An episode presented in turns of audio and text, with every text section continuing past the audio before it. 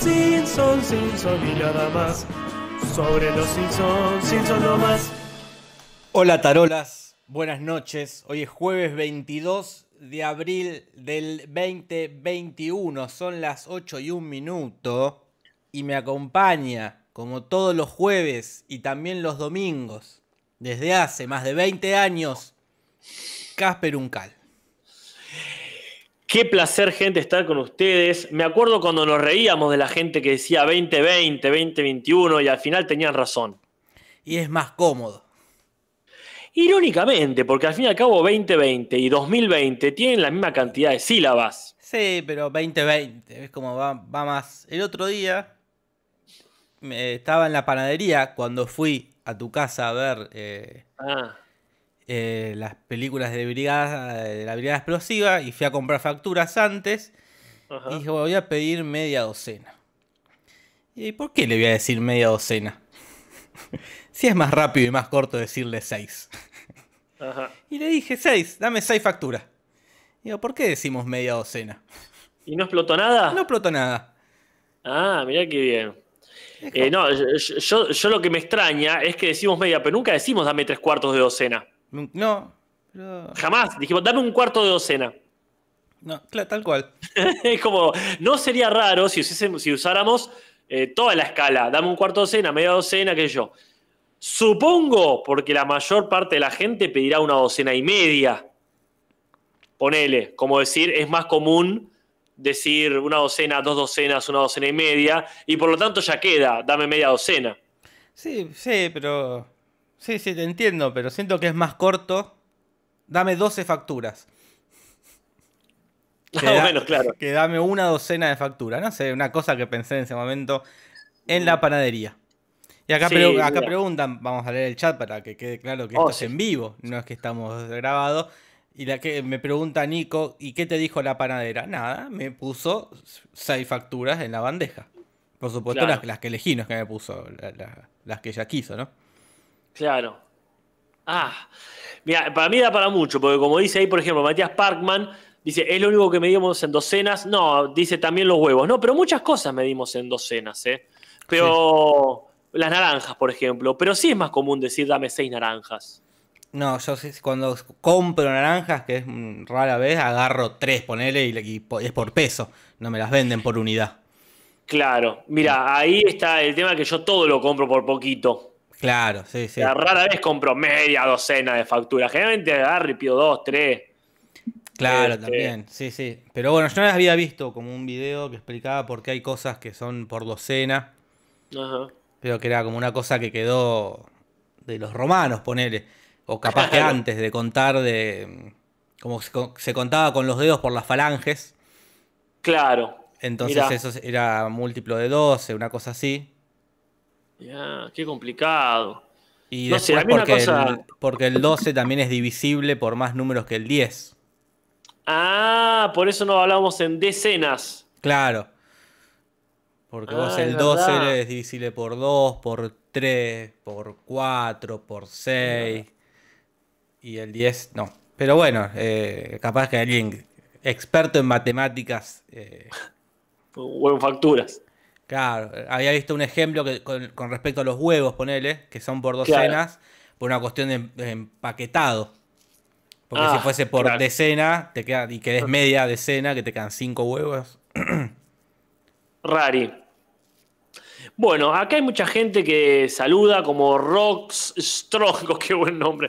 Rox Strongo nos saluda. Pedacito de terror, a quien le mandamos un fuertísimo abrazo, fuertísimo abrazo. Y les invitamos a que le den un fuerte abrazo también virtual. Vayan a seguir a Pedacito de Terror a sus Sí, sí. redes. eh, tanto en Instagram como en YouTube, por favor. Mira que eh, eh, Carlita tiene que ser la, la próxima youtuber dedicada exclusivamente a, a su trabajo de, de youtuber. Sí, sí, sí. Ya, ya es hora de que vaya pensando en la despedida a su trabajo. No que lo haga, que vaya pensando, evaluando. Sí. Claro, que, que- que tenga realmente posibilidades de tantear esa posibilidad. Sí, sí. Este, Acá- saludamos a Edgardo Hugo Zapico, a Flora Tama, a- ah, perdón, ¿a quién? Aclaro una cosa que alguien dijo, no tenemos 12 dedos. No, no es que tenemos 12 dedos, pero es una cuestión de la... el- se contaba con el pulgar Claro. y las falanges de los otros dedos. Uno, dos, tres. Entonces con el pulgar contabas las falanges. Ah, claro, mira. 1, 2, 3, 4, 5, 6, 7, 8, 9, 10, 11, 12 falanges, 12 es verdad. Entonces eh, se contaba así y, y, y de vuelta. Entonces no es que tenemos 12 dedos, obviamente. Mira, Eh, eso lo viste en un video. En un documental. en un documental de YouTube. Está muy bien. ¿Qué, qué, ¿Por qué te reís? Yo no, me yo no me estoy riendo. Eh, Bueno, ahora sí. ahora sí. Ahora sí, pero yo no lo decía en chiste. Lo decía, en realidad era toda una excusa para conectar con los comentarios que venían, Ah, sí, pero sí. me la arruinaste. Lo, lo he arruinado. Pero bueno, pongo la cortina y, y se soluciona todo. dale, dale, mandalo, varano.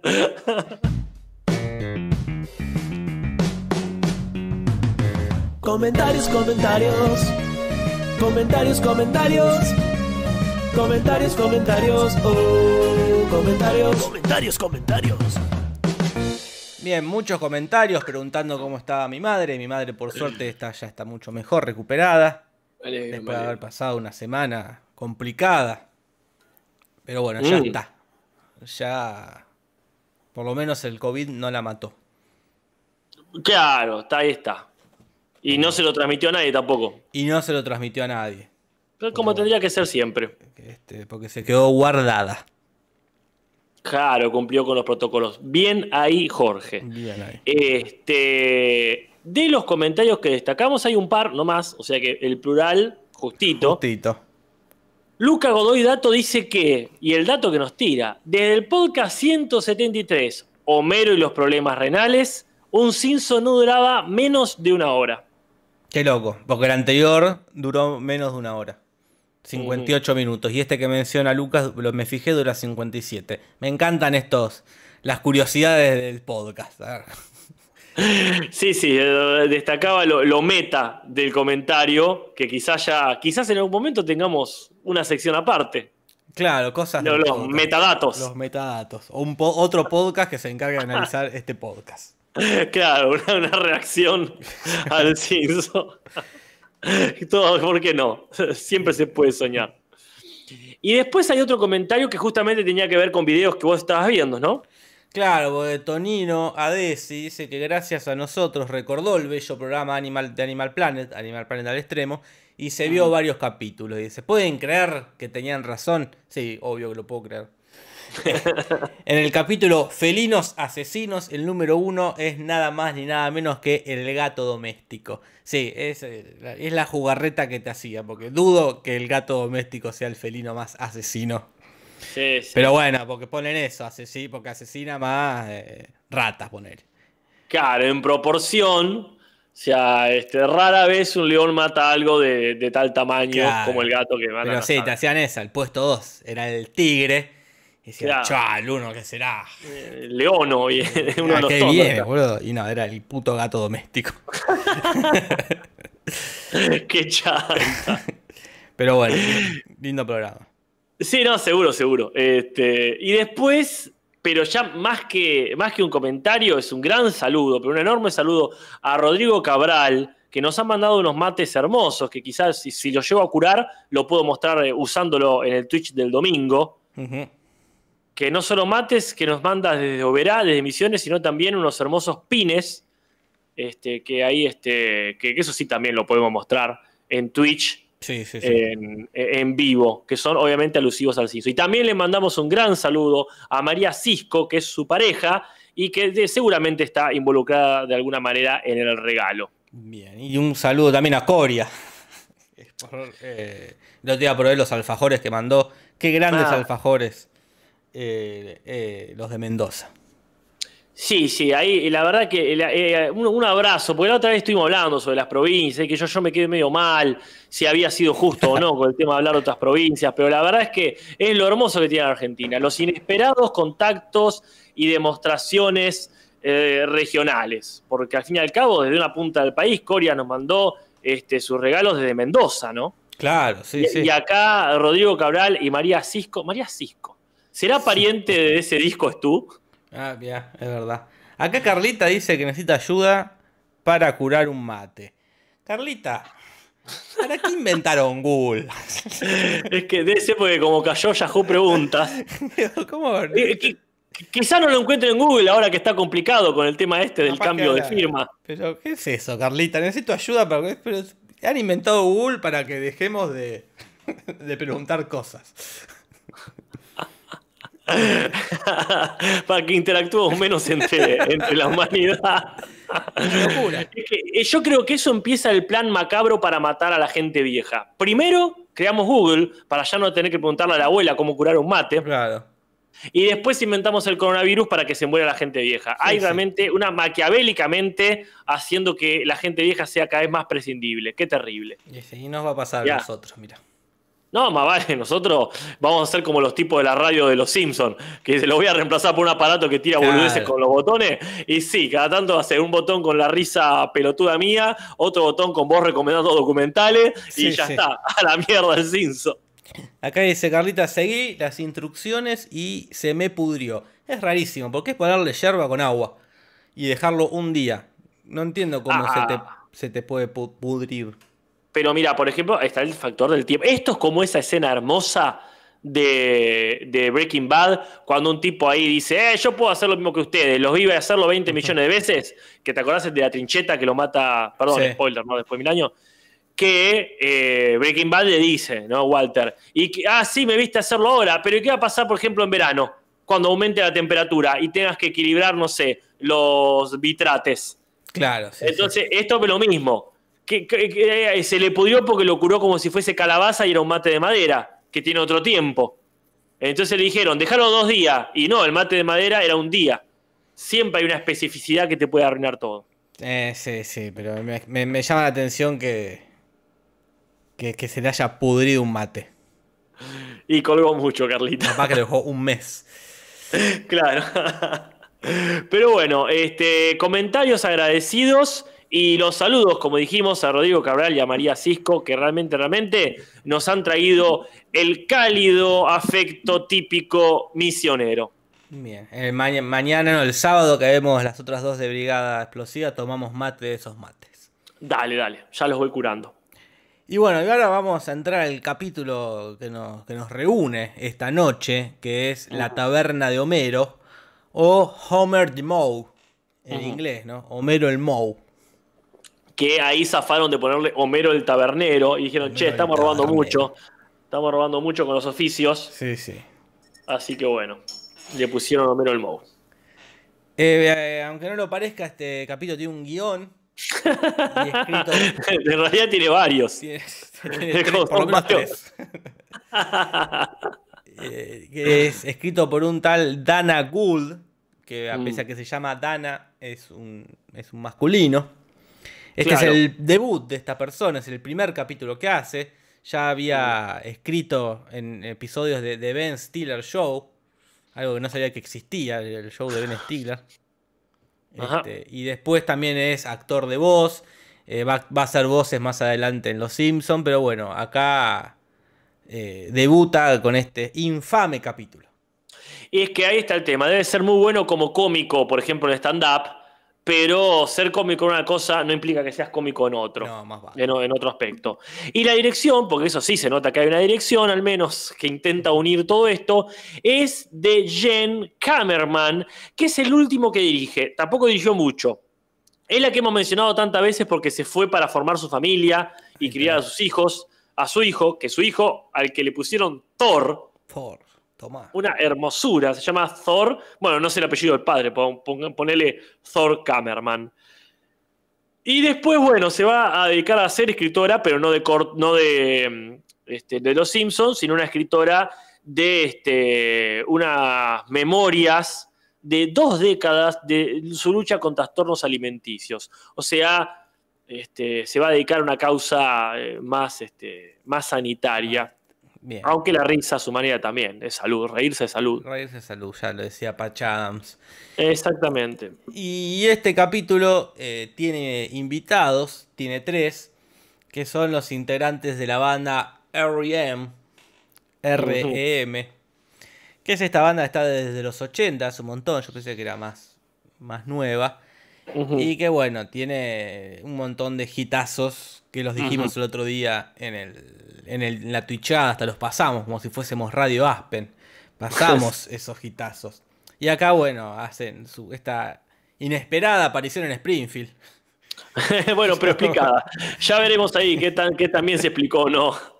Pero sí, sí, inesperada, sin dudas. Este, Y, pará, y en el chat los chistes de Thor no se hacen esperar. y proponen apellidos para, digo, Tornado, Tortícolis, Tortilla. Sí, sí, este, torpeza, dicen ahí. Ah, mirá, Edgar Hugo Zapico tira Thor quemada. Thor Ah. quemada tirando una referencia recontra culta de la historia española. Pará.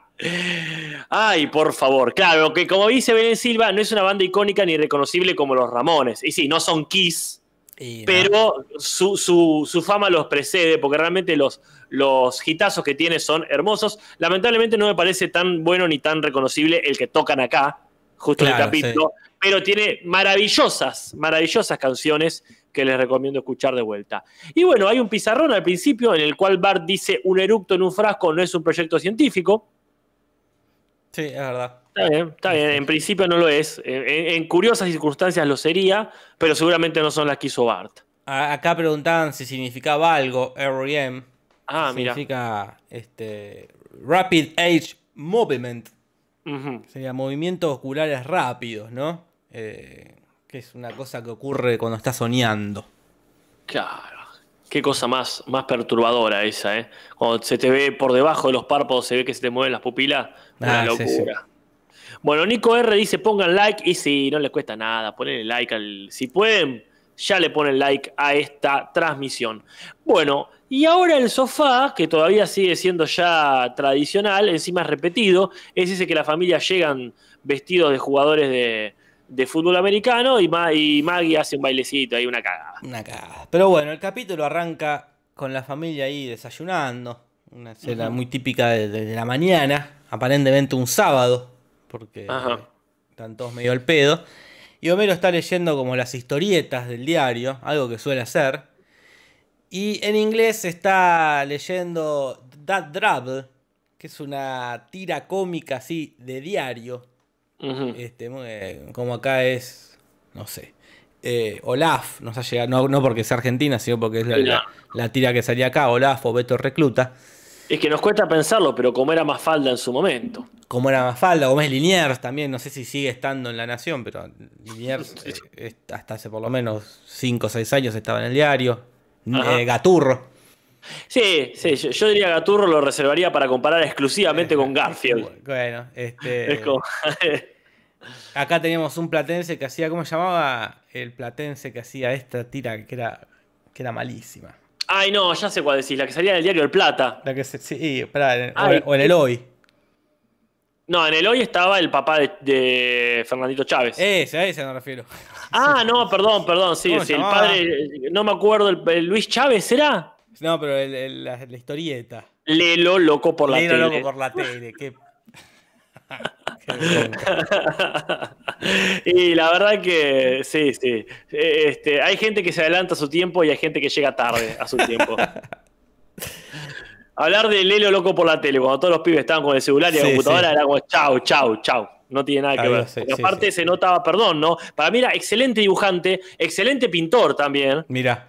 Porque recuerdo que en su casa tenía un autorretrato mezclado con Dalí, muy bueno, pero le faltaba un guionista. Ahí tendría que haber metido guionista porque claramente no sabía de lo que estaba hablando. Era una persona que no consumía enfermizamente televisión como para ser un personaje enfermo por la tele.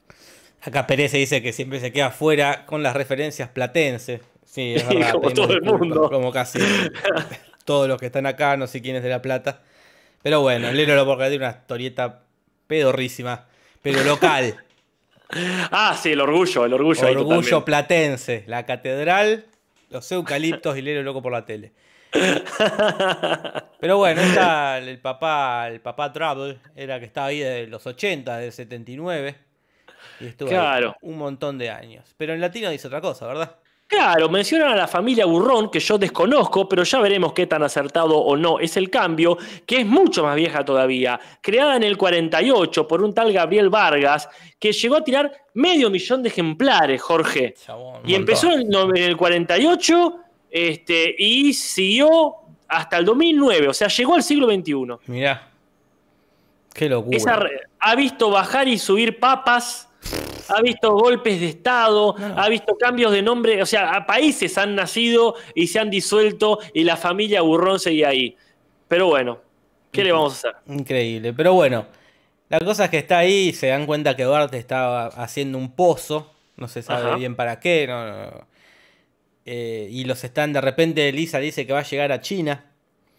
Y de repente está un satélite chino es- espiando de lo, lo que están haciendo. Porque supongo que el detector de palabras dijo China. Y, Ah. apuntaron ahí. Y ahí aparece una especie como que el Schwarzenegger chino. Eh, pero que en realidad haría referencia, se pone el nombre, que es Humungus, a un personaje de Mad Max 2, ¿verdad, Casper? El jefe de los asaltantes, estos, eh, de estos asaltantes de camino, de esta pandilla de motoqueros y etcétera, que tiene muy reconocible, es muy grandote, está medio en pelotas y tiene una máscara de tipo Jason. Claro. El gran Lord Humungus. Sí, sí. Así que me parece que la referencia está muy clara. Este, así como la siguiente, cuando dice. Eventualmente dice Homero. Porque, ah, perdón. Porque todo esto, este Bart en plan Focusin y estos chinos en plan Google, observador panóptico, son un invento de Homero, de una anécdota que no sabemos para dónde va. Y es tan evidente que no sabe para dónde va que hasta los personajes se dan cuenta, ¿no? Sí, sí, a mí me parece una estafa. este, un- un- una estafa piramidal. Mira, Jorge, la estafa piramidal por lo menos alguien gana algo. Acá es una pérdida para todo el mundo. Sí, sí, pero bueno, sí, era una historia que no se sabe si pasó o no pasó, me lo estaba contando, qué sé yo, que todo eso queda desechado. Porque si me decís que la historia secundaria seguía siendo Bart haciendo el pozo, bueno, Ponele. pero es como, pum, listo, desechamos todo esto, este, estos primeros cinco minutos, y ahí Homero sigue inventando la historia y menciona a los Morlocks. Este, Claro. Que, serían estos personajes de la de esta novela de H.G. Wells, La máquina del tiempo, novela que no leí, pero sí vi la película, ¿Cuál? con la, la máquina del tiempo, con el chabón de Memento. Ah, porque, hay varias. Debe eh. haber varias, Ah, no lo dudo, ahí no la vieja, la típica, la típica es la vieja. Que tiene la máquina del tiempo esa que es como una especie de. mm, Este, que, que tiene como un- una rueda de la fortuna Claro. atrás. Pero vos viste la que el malo es Jeremy Irons. No me acuerdo quién era el malo, me acuerdo que el Oh. protagonista era Memento. ¿Qué película un- Memento? ¿Qué película Memento, Casper? Y tenía una escena que me, me perturbaba mucho, que era al final, cuando se está yendo, eh, Memento se está yendo, volviendo al presente, y se mete en la máquina, y el líder de los Morlock se queda colgado de la máquina, Sí. Memento prende la máquina y empieza a viajar al futuro, y el chabón queda colgado, y Memento lo Ah. ve, cómo va de a poco envejeciendo, envejeciendo ahí colgado, hasta, hasta morir. Y digo, claro, eso desde el punto de vista del, del Morlock colgado, es una tortura. Estuvo Sí. años colgado en la máquina. Mirá qué, qué- qué reflexión. Yo, porque era- no me acuerdo qué edad tenía cuando ahí, pero claro, era como que el chabón fue terrible, boludo. Estuvo ahí ¿cuán- años, años colgado Pero, en la máquina. pa- pa- perdón, pero esto este, me, me lleva a una duda. Paralizamos un poquito todo. Eh, perdón, era Jeremy, Jeremy Irons, ¿no? El malo. Yo no recuerdo, acá dicen que. Acá le claro, pregunto con general. Acá Felipe Suárez dice Jeremy Irons como Freezer. Va, no sé. Mirá, eh, la pregunta es: ¿el tipo murió a los dos o tres días por no comer nada? Ponele que al mes se murió sin tomar ni comer nada y quedó colgado el cadáver. ¿O encima seguía vivo, muerto de hambre, de sed y todo eso? Te iba mostrando que iba como envejeciendo y después pudriéndose. Ponele que habrá estado un mes, no importa, un mes, boludo, colgado. Que aguante. Sí, tal cual. Qué horrible, horrible. qué horrible. Esa cosa como que es lo único que me acuerdo de la película. Como esa- eh, eh, esa Piola, no, yo no me acuerdo nada. La vi en la casa de mi Jerry Brugent, me acuerdo, una noche al pedo, en, en un DVD. Así que este, seguramente mis recuerdos son más flojos todavía que los tuyos. En fin, todo bien.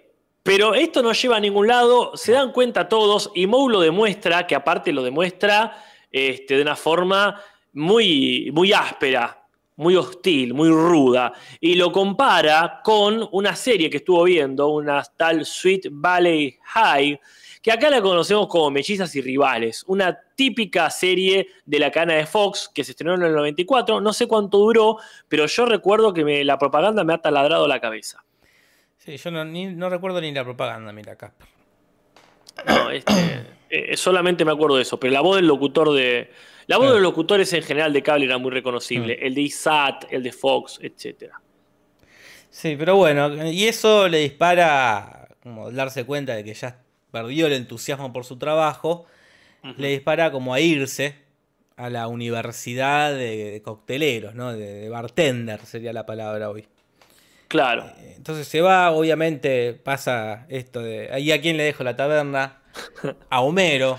Este, pero por lo menos en un concurso. Por lo menos en un concurso tiene un poco de sentido, porque bueno, está ahí siempre, eh, está siempre al pedo ahí. Y cuando, como dicen los chicos de ahora, cuando el gato no está, los ratones bailan, Casper. Esas cosas que aprendes en Animal Planet. porque se va y empiezan a hacer cualquiera, cosas que estaban prohibidas, como llevar comida.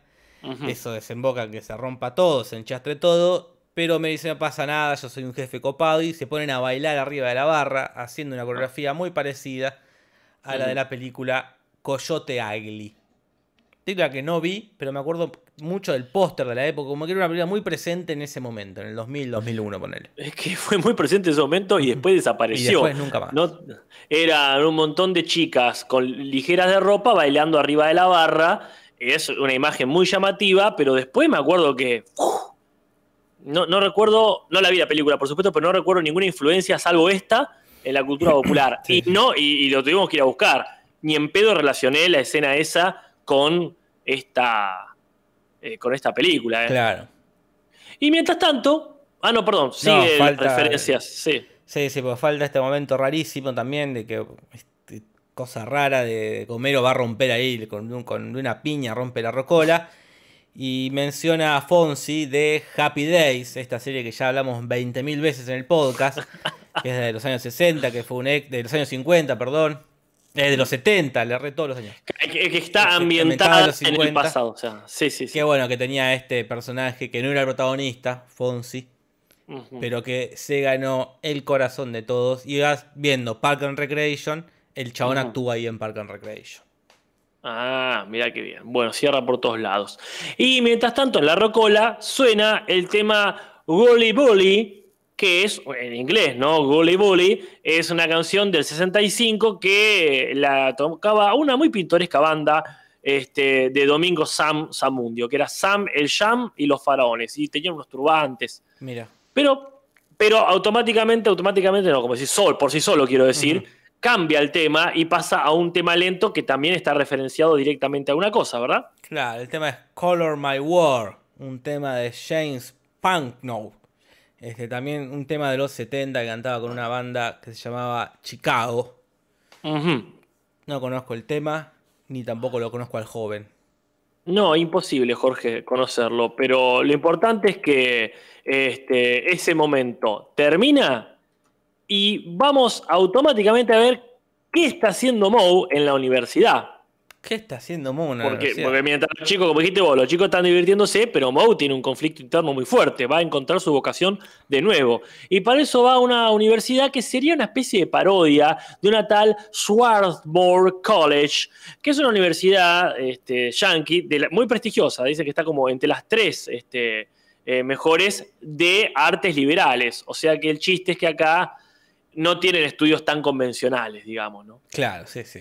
O sea, no no, es de ciencias exactas, por ejemplo. Claro, pero bueno, entra ahí, demuestra todo lo que sabe, porque sabe que la granadina, este, como era el trago, un trago que no llevaba granadina, eh, demuestra como si fuese una especie de Doctor House de la coctelería, porque la tiene re clara, y ahí conoce a, quien fue su mentor, ¿no? Como un maestro que tuvo.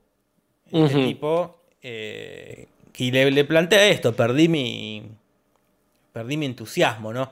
Y recordando cuando, cómo, fue que decidió ser bartender, menciona una película que es Iron Weed. Y acá, bueno, Casper, vos la viste y me tenés en ascuas desde hace una hora.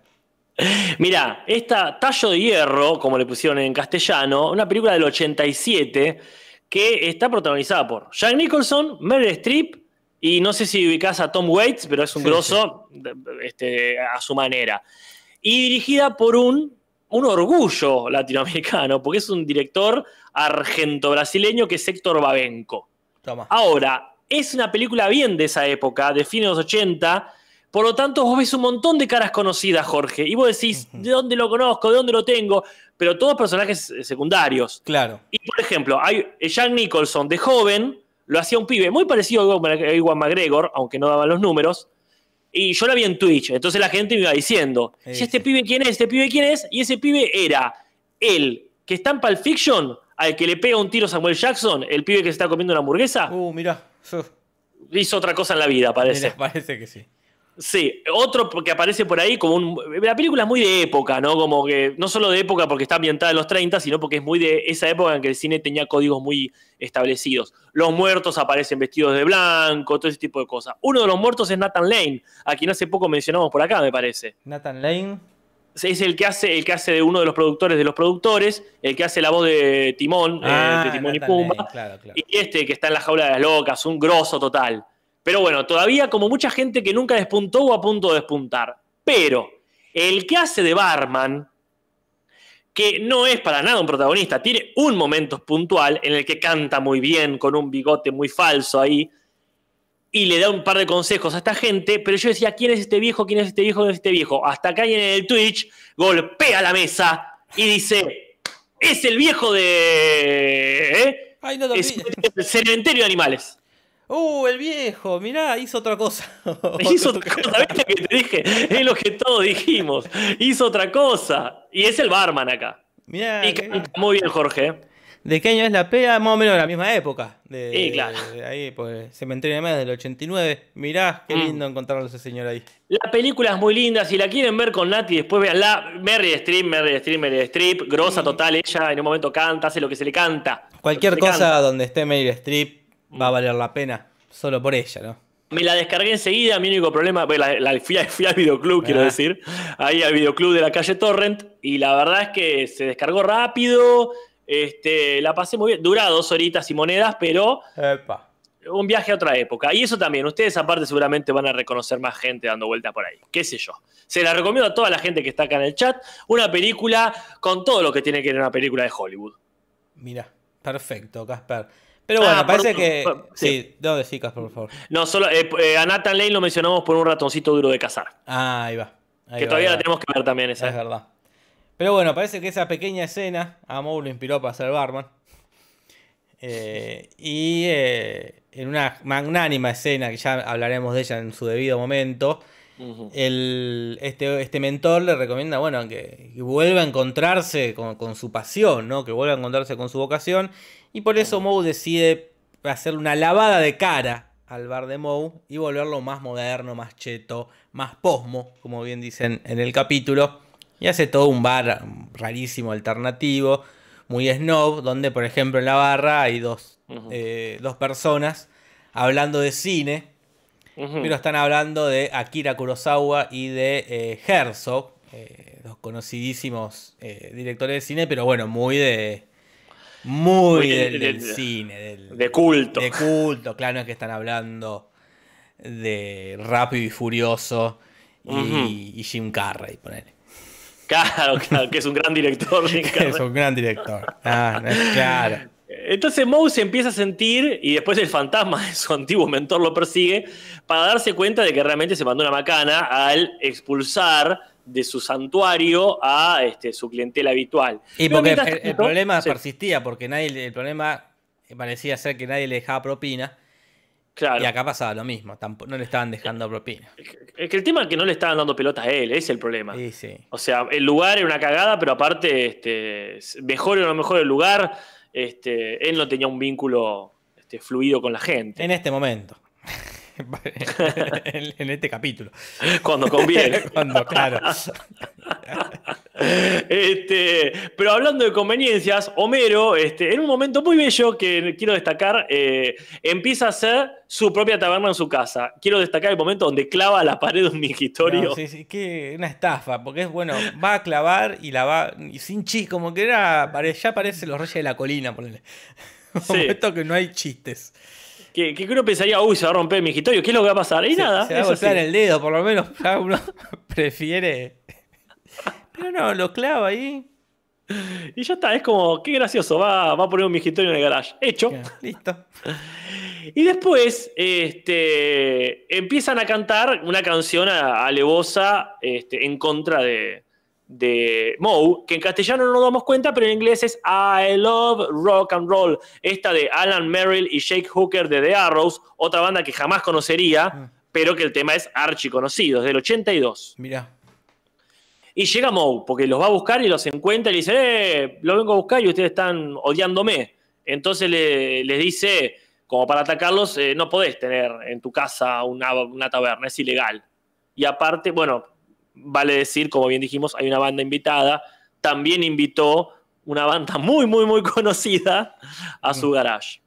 Y entonces le dice, Homero, como abre el paraguas, y dice, es que no somos una taberna, somos un club de casa. Sí, y acá el capítulo pega un volantazo, Mm. pero furioso, ¿verdad? Violento. Por repente se va a casar Homero. No, no, no por no matrimonio, sino que va de casa. De repente Mm. va con Lisa, que se opone a que Homero case, pero de repente está ahí. Y de repente está Moe con, como que quiere evitar que Homero case un pavo. Una cosa rarísima, una, una, una- una escena tan rara como Bart haciendo un pozo. Como son dos, dos cosas sueltas que, bueno, eh, em- eh, inician y finalizan este capítulo, ¿no? Sí, y antes de finalizar, la última referencia sería la canción que estaban tocando, no sé si no la mencionamos, la canción que estaba tocando Air I Am, que es It's the end of the world as we know it and I feel fine, que sería es el final del mundo como lo conocemos y yo estoy bien. Pero eh, a la cual Homero le va cambiando la, la letra a este hit del 87. Y mirá qué cosa más cósmica, Jorge, esto. ¿Qué cosa? En el cambio de letra en inglés, Homero menciona o hace referencia a el papá de la familia Munster, el Frankenstein. Sí. ¿Y sabés quién era el actor que hacía de ese Frankenstein? Y debe ser el, el viejo del cementerio de animales. Una locura, Jorge. Una locura. Me lo, lo dijeron acá en el chat. Todo cierra. Esto, mira, este parece un mal capítulo, pero en realidad todo este menjunje de cosas debe ser un mensaje que hay que descifrar.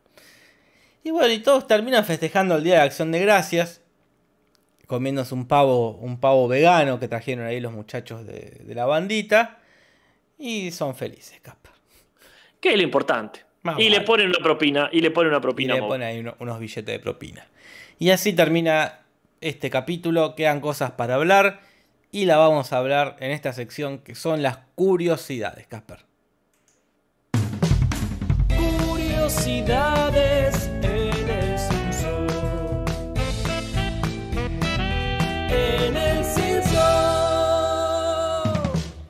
Acá Melanie Guerra dice, no tiene sentido lo de Moe porque en el capítulo de Javier caza ciervos. No tiene sentido lo de Moe, punto. Después hay una lista enorme de, de razones como la que tira Melanie Guerra. Pero eh, sí, no, no tiene sentido, no tiene sentido. Eh, Eh, sí, yo, tiene un sentido muy rebuscado. Supongo que la motivación de Lisa es obvia, que no mate animales, pero Moe lo que no quiere es que Homero tenga un club de caza. Entonces, si no caza, no puede tener un club de caza y vuelve a su taberna. Una locura, una locura, mirá, no, no sé, mira, qué sé yo. Curiosidades. Bueno, hace mucho que no, no se festejaba el Día de Acción de Gracias en Los Simpsons. De hecho, esta es la segunda vez, me parece. Porque la, la otra fue en la segunda temporada, en el gran capítulo de Mm. Bart versus Día de Gracia, ese que se pelea con Lisa por la maqueta. Qué épocas. Otras, otras ¿Con épocas. Y eso que ni siquiera, ni siquiera en las épocas de oro todavía. no, era- pero con qué poco. Con qué poco es un capítulo. Y a mí me gusta esto que decís de que no volvieron a hacer el Día de Gracias porque seguramente alguien dijo, hagamos un Día de Gracia y otra persona le frenó y dijo, ya lo hicimos. No hace falta que repitamos. Como si ahora están repitiendo chistes como Claro. el de las drogas. Claro, porque este va a encontrar las drogas. No hay drogas. Ah, sí, no hay drogas.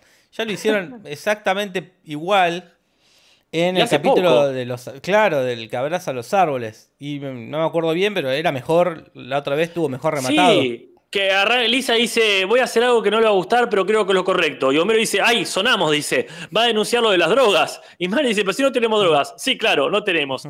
Impecable, Sí, impecable sí. el timing, eh, inesperado. Que es, es que es lo que dijimos en su momento. Esto lo está haciendo gente que no vio Los Simpson Pero esto de ya. una manera- Pero esto no vio la temporada pasada. y no. Gente que no vio na- Vio nada. tres capítulos, vio, los, que- vio como por arriba este, algunos capítulos de Moe para escribir este capítulo. Claro. Dijo, ¿qué hace Moe con la taberna? Ahí se siente mal, es, este, es feo, sonríe feo, que también es un chiste que ya lo hicieron. Sí, sí. Este, horrible, horrible, horrible, horrible. Bueno, y acá hay una cosa muy rara, Jorge, A muy ver. rara. Contamos. Porque, ¿te acordás qué tema dijimos que pone eh, Homero en la rocola para bailar con sus amigos? El, el bule bule. Bule Bule, que en inglés recién aparece ahora, su versión original, el Gully Gully este. Claro. Pero Bule Bule ya había aparecido por Homero en la taberna de Moe y en la Rocola cuando selecciona, o eh, cuando, eh, perdón, cuando saca Moe la canción favorita de Homero, que era Bule Bule en castellano. Claro, porque en inglés era It's Raining Men. Aleluya.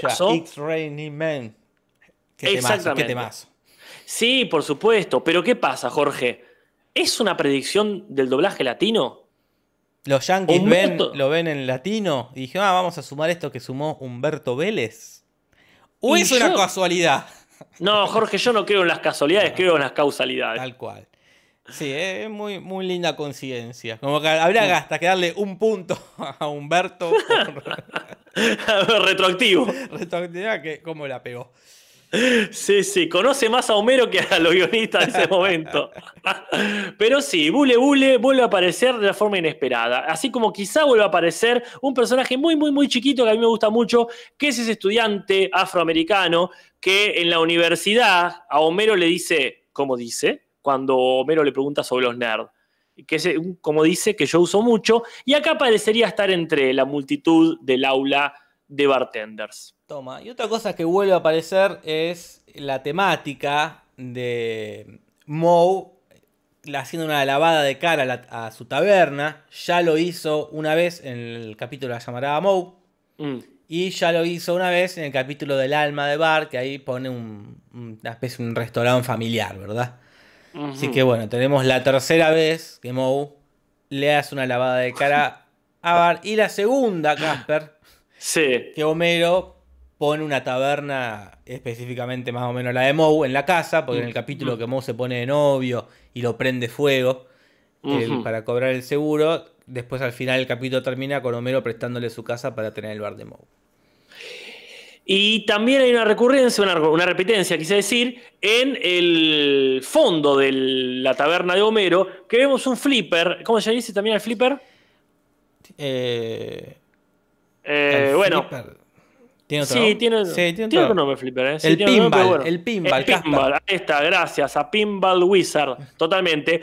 Que ya lo vimos porque es el juego del abogado del diablo. De ese lindo chiste de Homero diciendo, Sí. ¿puedo jugar al abogado del diablo? Dice sí, y literalmente va a jugar al abogado del diablo. Solo que en realidad lo habíamos visto en el Quickie Mart de Apu y ahora, bueno, parece que Homero se lo compró. Y no sería lo único que ha comprado, ¿verdad? No, porque muchas temporadas atrás, en el capítulo este de- donde Homero tenía, le tuvieron que hacer un triple bypass, que el doctor Giro le dice, esta operación va a costarte tanta plata, que es un montón, y Homero ahí le dice, "Mm, bueno, no es muy caro, mejor me compro uno de estos por el desfibrilador. Eh, y parece que se lo compró porque acá tiene uno en la casa. Mm. Así que empieza a ver, y tengo el recuerdo de que lo- más adelante va a aparecer de vuelta, creo que ese aparato. Así que, como, así como la panza de Milhouse, esto empieza a ser también una recurrencia nueva de Homero, de- que le gusta darse electricidad. mucho, el mejor que lo de los, mucho mejor que lo de los banderines. Es verdad, eso ya se, se habrá quedado en el pasado y ahora sigue con Mm. este. Bueno, vamos con el mejor momento y peor momento. Y vamos, Casper, ¿qué te iba a decir? ¿Que no? Mejor y peor momento en el Simpson.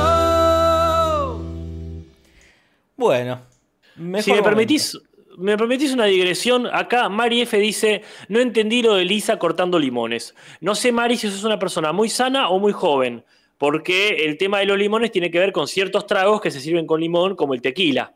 Claro. Eh, el chiste tiene que ver con que no toman tequila ahí ni nada parecido, toman cerveza, eh, al pedo ponerse a cortar limones y más tantos. Claro, sí, sí, supongo. Sí, y si no lo entendés, no te perdiste nada. No es que, oh, no, qué pena, se ha perdido. No, es como. Ya, para chistes de limones, andate al capítulo de los limones. Sí, sí.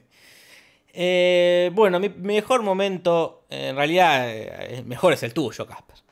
Mejor es el Es tuyo. nuestro, es nuestro. Todo, todo Pero esto bueno, ya. A mí me sí. causa mucha gracia el, el robotito que tiene ahí Homero. Con muy poco construir un robot que, que, la verdad, bastante bien. Como- Mirá. si no te digo Skynet, pero habla, se mueve, para un poquito. Tiene ciertos sentimientos. Este, Yo tengo la, la- yo tengo la sensación de que eso lo hizo con lo que sobró de Linguo, es decir, con los restos con los mortales. restos, sí, sí. Eh, lo quiso revivir, porque tenía una linda relación con Linguo Homero. ¿eh? Sí, sí, así que Este, bueno. lo- y para mí lo hizo ahí, bueno, le quedó a la mitad. Padre, dame piernas. Sí, sí. ¿Y el tuyo, Casper? Y ah, eh, pues, los dos momentos son como agridulces. Es el excelente tono de, de Los Simpson. El pobre robot que es gracioso, pero te da un poco de pena. Y el momentazo este de- del mentor de Moe, cuando todo el momento desde que le dice, me estoy muriendo y tengo cáncer, este, algo que puedo hacer, y salvo que tengas la cura contra el cáncer, y después lo mira y dice, ¿tenés la cura contra el cáncer? Y hasta el hermoso final, que no es un remate, es un buen final que dice, lo saluda y se va, como Alfonsina Storni y tanta otra gente más. Como Virginia. Woolf. Como Virginia Woolf. Ese, en ese sentido me parece un momento poético, cómico, triste, está todo funcionando ahí. Sí, sí. Porque aparte un lindo lugar, yo me mataría si tuviese que hacer, no, no, no me ahogaría porque no me gusta. No, no. Pero se da cuenta el tipo del momento, dice, le cae la ficha que se va a morir, que no hay otra, ve ese momento hermoso en el que le pasa la antorcha a Moe, Sí, ve, sí. ese, ve ese hermoso ocaso y dice, este es el momento. Sí, sí. No Para estoy, perdón, eh, no estoy alentando a nadie al suicidio. No parece, se no parece. no se suiciden, todo lo contrario. Pero sí le doy el consejo en general de aprovechar los momentos. No para matarse, para otras cosas. Sí, sí. Para mí es un gran momento, muy bien hecho. Una, una pena que sea solo ese momento. Y el peor, Casper. Uy, mira, mi peor momento, pero por, por- porque me descolocó, me movió el cerebro, es cuando Homero dice, se está por desmayar, porque aparte viene bien, que dice, Moe está rompiendo el bar de Moe, como que colapsa su cerebro, se va a desmayar, pero se levanta y dice, casi me desmayo, pero no. Explicando lo que acaba de pasar. Sí, sí. No, no, no, inexplicable. Y habéis toda la parte de la casa, todo, todo ese segmento que ya lo explicamos hace un rato, me parece un momento pésimo y con un chiste de un pájaro picoteándole los huevos a Moe. Eh, nada, nada, me parece una pavada. Una pavada, exactamente. Una pavada, una muy, bien, pavada. muy bien, porque están cazando pavos, muy bien ahí. Este, pero sí, sí, eh, y eso que elegimos, porque momentos chotos, la hemorragia de Homero es espantosa. Sí, sí. No, no, un desastre. Basta. Bueno, vamos con el Rating. Dale que tenemos que terminar antes de una hora. El rating de esta semana será más bajo que el de X-Files. Y bueno, le agradecemos a Leandro Coria por sumar el rating, que nos dice que X-File ha decaído, Casper. Ah, Uh, ha llegado a los 5 puntos. 5,9, y pero casi 6, es- pero ya hay un 5 ahí. Esas cosas cuentan para los precios. Si es 5.9, el precio de algo es 6. Claro. Pero si son tantos o puntos, o como en este caso, Es cinco. 5.9 y ya está, es menos que 6. No aprobaste. Sí, sí, un desastre, mientras que los Simpsons se mantienen en 7 todavía. Y acá Coria nos, a- no- nos avisa eh, con respecto a X-Files que este capítulo fue una continuación directa del anterior eh, que rep- y representa la caída de la audiencia de la serie porque nunca había tenido un rating tan bajo desde la primera temporada, que bueno, no, no estaba instalada.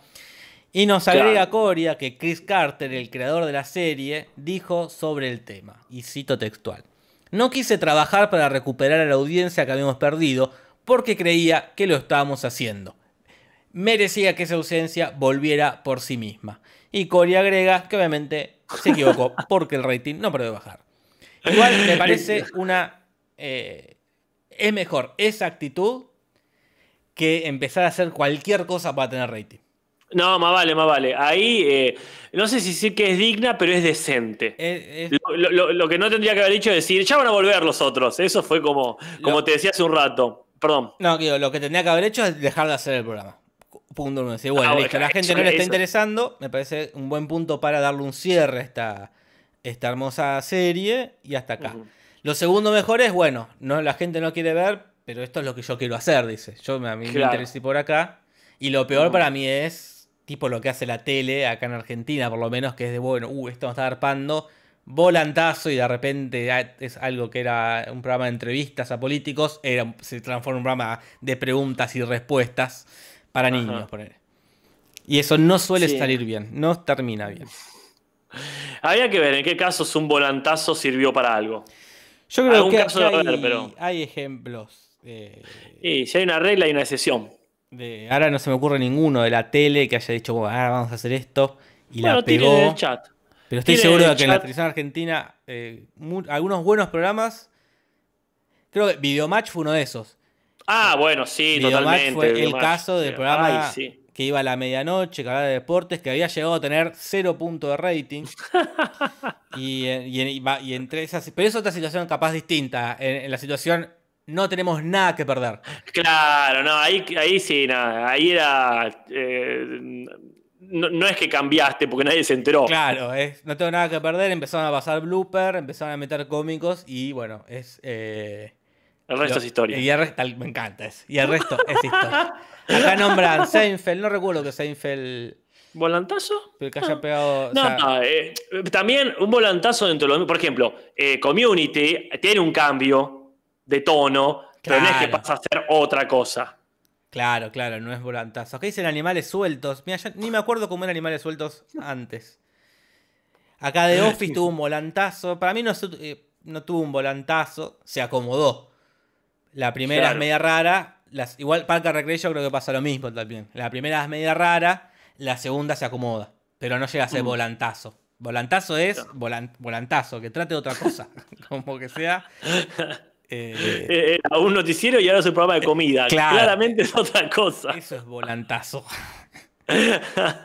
Vamos con las traducciones. Claro, yo quiero que me digan cómo era Animales Sueltos. porque No me acuerdo cómo eran Animales Sueltos, boludo. Eh, que No cuentes conmigo, pero no tengo ni idea. Este, pero bueno, vamos con el final. Traducciones, ¿qué va a pasar de Tim Humberto original? Traducciones, ¿qué va a pasar en el Simpson? Y acá también mencionan a Bojack, otra serie que se acomoda y es verdad, la, primera temporada es, una, es padre de familia Claro. y después se acomoda, pero no llega a ser volantazo. Mm. Es Ah, que bueno, me cosas- acuerdo una, mira Casper, una, ¿cómo se llamaba? Creo que Doña Flor y sus dos maridos, ponele.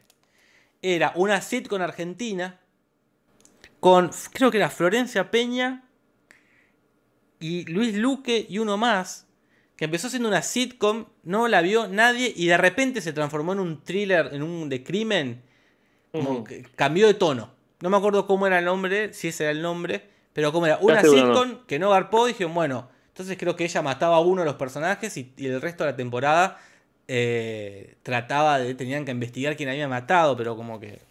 Un cambio, pero abrupto, imposible. Vamos a ver acá. Este. ¿Eh?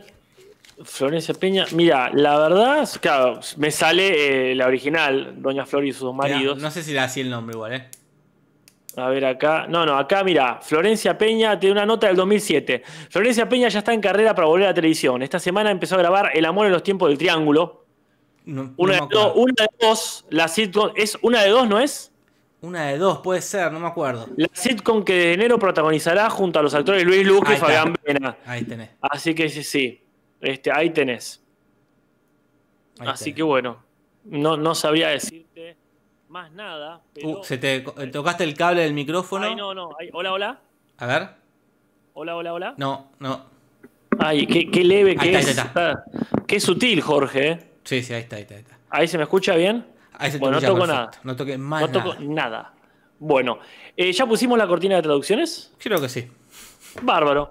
Bueno, para empezar, no estaba leyendo Homero la sección de historietas en el diario, sino la Bridge Column, que no tengo bien claro qué es, pero me parece que es algo más serio y que se está riendo no de ese ratón, como dice en castellano, que sería algún tipo de caricatura, no sé, quizás Mickey Mouse, qué sé yo, sino de ese sur, dice, como riéndose del sur de su país, supongo yo, ¿no? Qué sé yo, puede ser.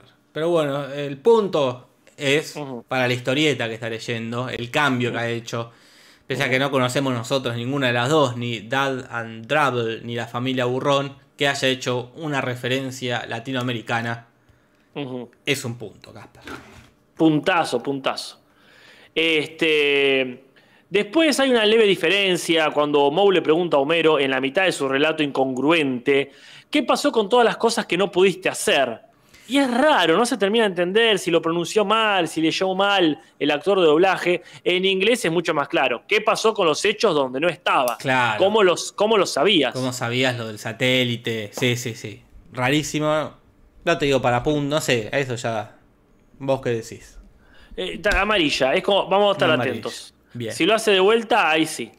Este, después eh, hay una, cosa mm, que tampoco me explico muy bien.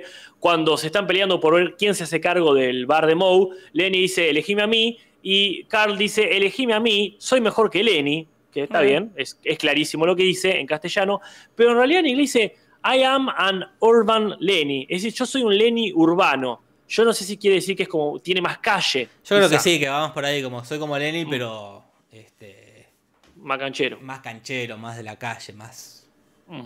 Qué sé yo. No, lo hubiésemos entendido, así que me parece bien. No, sí, más vale. No, no, no, fue interesante lo que dijo, pero fue claro. Acá el punto en contra es para Fronzi. Cuando Melo quiere decir Fonzi y dice Fronzi, algo que ya sabemos, y lo sabemos más por los Simpsons que por otra cosa, tío, la verdad. ¿eh? ¿Quién es Fonzi? ¿Quién es Happy Day? ¿Quién Así que para mí es un punto en contra. Sí, es un punto en contra porque encima tiene muchas formas de decirlo. Porque es, Fonsi, Fonso, no me acuerdo si era Fonsarelo. Eh, como que tiene, podría haber dicho Fonso y ya está. ese, esa confusión, esa mezcla de Fonsi y Frozen, malísimo. Sí, punto en contra. Este, después está el tema de la, cuando dice una hemorragia. En realidad también era una referencia a Happy Days que dice Hemorrhagim Amundo, que es como una forma de, uno De, los, eh, de los latiguillos de, de, Fonsi, ¿no? Mezclado con la palabra hemorragia. ¿Qué sé yo? Después, ¿qué más tenemos? ¿Qué más tenemos? Después tenemos esta, cuando le pide que defina este, el bar en una palabra, que dice agujero infernal. Así que agujero infernal cuenta con una palabra y dice, eh, podría ser aceptado, le dice el mentor.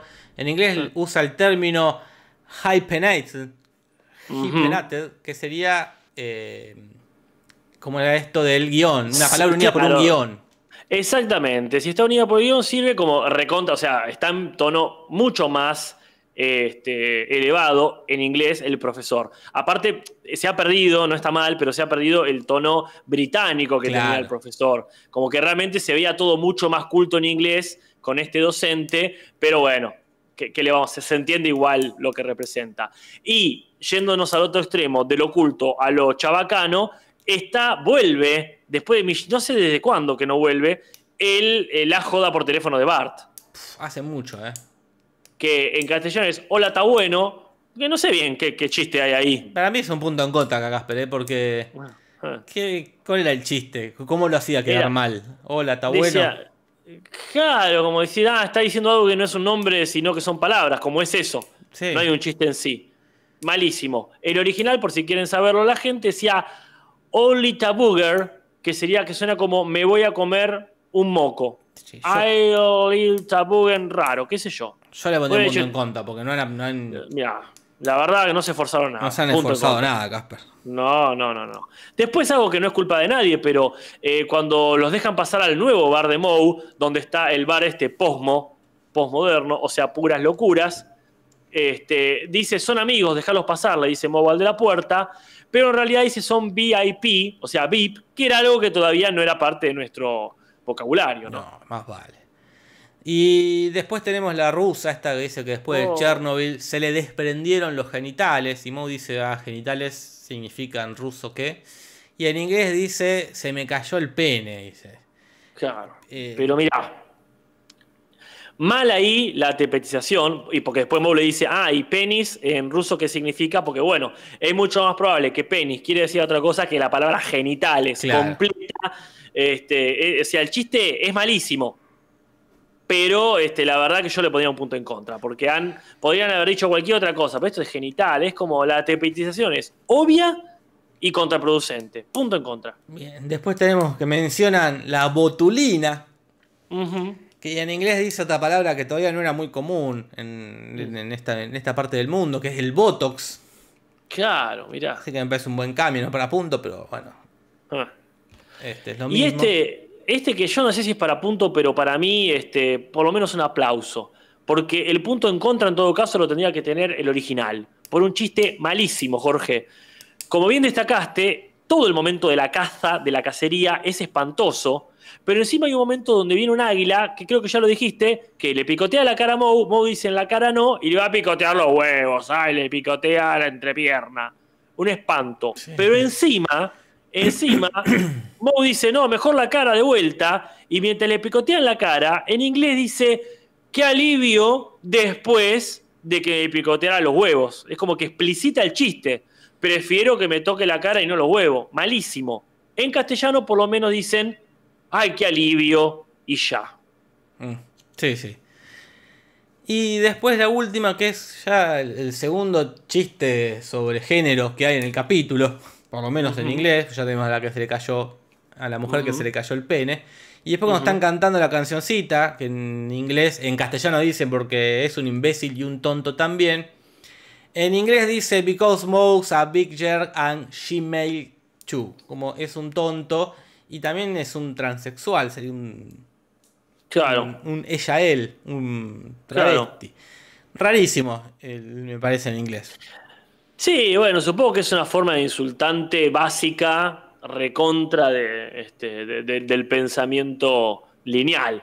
Te voy a ofender, me- entonces voy a decir que no sos tan hombre. Pero me parece, sí, pero me parece está rebuscado para una, no sé, como decirle, sos un travesti, no sé, no es algo común de, de insulto. Sos, No, un mari- eh, sos eh. un maricón de última. Quizás es una cuestión lingüística no entendamos, pero claro, acá sería como decir sos una nenita Claro. o es un marimacho, qué sé yo, no sé si se dice así. Pero bueno, en todo caso, este, el por qué es un imbécil y un tonto también, al menos tiene muy buen ritmo. Sí, pero bueno, no, es- no para punto, me parece para nadie, pero este, para mencionar, para mencionar el- la ofensa que le han dicho a Moe, que no es una ofensa, Casper, para nosotros no es una ofensa. No, no, es una ofensa en cuanto a su, a su, ¿cómo se dice? Eh, intención. Claro, pero Todo, que- todo que- es una ofensa, Jorge, todo es una ofensa si la intención es ofender. Como, como ese, capi- ese capítulo, no, como esa película de Tarantino, ¿cuál era? Donde hay una doctora y vienen, eh, creo que es en Dead Proof, que vienen el comisario y el hijo, que no sé si no es el padre de la doctora, y le dice, doctora, a ver qué dice la doctora, y, pero claramente su título universitario se lo refriega en la cara de una manera ofensiva. Así que la verdad, la verdad, el que te quiere ofender te va a ofender. Este, totalmente, Casper. Pero bueno, cancelado Homero. Y esto quedó ¿Cómo quedó? 374 para el Humberto, 374 para el original. Uh, mirá, Vuelven a empatar. se la está dando vuelta, ¿eh? Se la está dando vuelta, pero todavía no se lo dio vuelta. Casper, el domingo tenemos que ver este capítulo de que el señor Burns se enamora. En el Qué día de la- lindo, de la, bandera. sí, gran meme también ese. Che, le tengo esperanza que nos saque de este momento incómodo el capítulo que viene. Jorge, gente del chat, gente que nos va a ver después en diferido, qué placer este capítulo tan incoherente, haberlo hecho coherente en este momento. Tal cual. Muchas gracias por estar ahí haciéndonos el aguante, como siempre, como cada jueves, desde hace 20 años. Y eh, nos vemos el domingo o el jueves. Tal cual. Y el sábado en Twitch, que vamos a ver a la tarde la maratón de películas argentinas de comedia de los 80. Y yo te digo que ahora me preparo algo de comer y me voy a mi Twitch a las 10 de la noche a hacer un gameplay del Fallout. Muy bien, Casper, disfrútalo. Soldan Anemoy. Buenas noches.